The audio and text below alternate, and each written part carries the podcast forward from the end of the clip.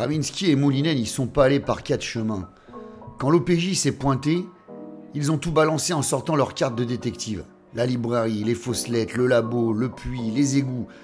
Mais pour donner une chance à cette garce de Sophie de s'en sortir, ils ont dit au flic que le libraire la retenait en otage et l'obligeait à travailler pour lui. Le flic a immédiatement donné des ordres pour intervenir, histoire de la libérer rapidement. Ils ont ensuite expliqué que Selim était en stage avec eux et que le garde avait retourné sa veste pour les aider à se tirer de ce tunnel parce que le libraire devenait dangereux et il était armé. Il ne pouvait pas faire mieux. Si Sophie n'était pas trop conne, elle comprendrait vite l'attitude des flics et elle s'en sortirait peut-être sans condamnation. Les flics les ont laissés partir avec Selim, mais ils ont retenu le garde pour vérifier son histoire qui n'était pas très claire, mis à part la fuite dans les égouts. Après s'être acheté des fringues neuves pour remplacer les leurs qui puaient la merde, Moulinet et Ravinsky ont filé Gare de Lyon pour choper un TGV, direction la capitale des Gaules. Ils n'étaient pas mécontents de rentrer à la maison, mais la journée n'était pas encore terminée. Il fallait qu'ils s'occupent de Steven, l'enflure qui avait séquestré Séverine et ses enfants et qui croupissait à son tour dans la cave du Cubana Club du très sympathique Louis. Une fois à Lyon, Moulinet et Ravinsky ont pris leur caisse et ont été récupérer le colis avant que Louis, qui n'avait pas vraiment le sens de l'hospitalité, ne le fasse balancer par ses hommes dans le Rhône avec des godasses en ciment à chaque pied. Steven était beaucoup moins arrogant que quand il l'avait laissé il y a trois jours, et il est monté dans la bagnole sans résistance. Le type avait hâte de se tirer d'ici. Il préférait se retrouver chez les poulets que de rester dans cette cave à se faire tabasser par un fou furieux. Ravinsky allait démarrer la bagnole quand Louis a frappé à la vitre de Moulinet pour lui glisser une carte de visite dans la main. Tenez les privés, quand vous aurez largué cette merde chez les lardus, appelez ce numéro de ma part, c'est un job pour vous. Moulinet a glissé la carte dans la poche de son blouson en soupirant. Louis, tu sais qu'on fait pas dans l'illégal. Enfin, pas trop, a-t-il dit en se retournant vers Steven. T'inquiète pas, Moulinet, lui a répondu Louis, n'y a rien d'illégal là-dedans. Enfin, pas trop, tu sais ce que c'est. Mais en tout cas, c'est bien payé, appelez-le. Une fois arrivés à Bourgoin-Jallieu, Moulinet et Ravinsky ont poussé Steven dans la gendarmerie en présentant leur carte professionnelle.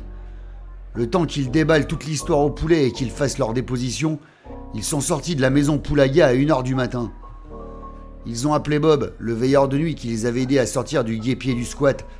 L'ancien légionnaire les a accueillis avec des munitions alcoolisées pour tenir un siège.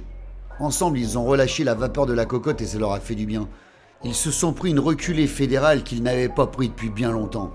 Moulinet ne se souvenait pas du tout ce qu'ils avaient fait cette nuit, mais il s'est rappelé qu'à un moment donné, ils ont joué aux fléchettes avec trois rugbymen qui rentraient se coucher après une troisième mi-temps bien arrosée. Ils ont dessiné une cible sur le cul de Bob avec un marqueur, car ce con avait parié 50 euros qu'il pourrait encaisser 5 fléchettes sur le fion sans broncher.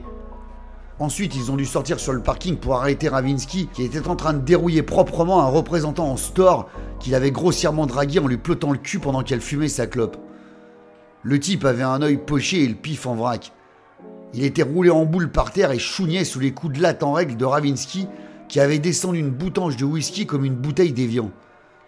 Entre deux fous rires, ils ont quand même réussi à sauver le type avant de lui administrer un blindage militaire à la vodka. Le type a ensuite passé le reste de la nuit à s'excuser auprès de Ravinsky, qui lui a encore mis deux ou trois baffes pour lui apprendre, pendant que Bob encaissait sa thune du pari en se pissant dessus. Quand la gouvernante a réveillé Moulinet qui ronquait dans la réserve de drap en lui filant un coup de torchon, il ne savait plus trop qui faisait quoi et pourquoi. Il avait le bec capitonné et l'impression d'avoir bouffé de la sueur toute la nuit, tellement sa gueule était sèche. Il est allé rejoindre Ravinsky qui buvait un café à la salle du petit-déj en compagnie d'une blondasse vulgose qui gloussait comme une dinde à côté d'elle. Il s'est lourdement laissé tomber sur la banquette et a dit à Ravinsky en relevant un sourcil d'étonnement Tu me présentes ton ami? Ravinsky l'a regardé en souriant et Moulinet n'a pas du tout aimé son sourire. Elle a posé sa tasse et lui a dit Comment ça, Moulinet Tu ne reconnais pas Cindy, ta fiancée, que t'as demandé en mariage cette nuit et qui a accepté? Bonjour, mon amour, lui gloussa la dinde. J'ai appelé mes parents pour leur annoncer la bonne nouvelle. Eux qui disaient que je me marierais jamais. Bordel de merde, pensa Moulinet en se frottant la tête. Dans quelle merde je me suis encore foutu? Il n'avait pas le moindre souvenir de cette Cindy ni de sa soi-disant demande en mariage. Il était dans la merde jusqu'au cou car la belle avait l'air love-love de lui en mode acharné. Même Bob, qui les a rejoints après son service pour prendre un café avec eux, ne se souvenait absolument pas de cette Cindy. Du coup, cette garce de Ravinsky et ce salopard de Bob ont torturé Moulinet tout le petit-déj pour savoir s'il préférait un mariage en extérieur style campagnard ou plutôt en intérieur chic et moderne. Cindy, elle, gloussait qu'elle voulait une robe avec des strass, une arrivée en calèche devant la mairie, une fontaine de champagne, ouvrir le bal avec une valse et foutre Moulinet en queue de pied avec un chapeau de forme. Moulinet transpirait à grosses gouttes.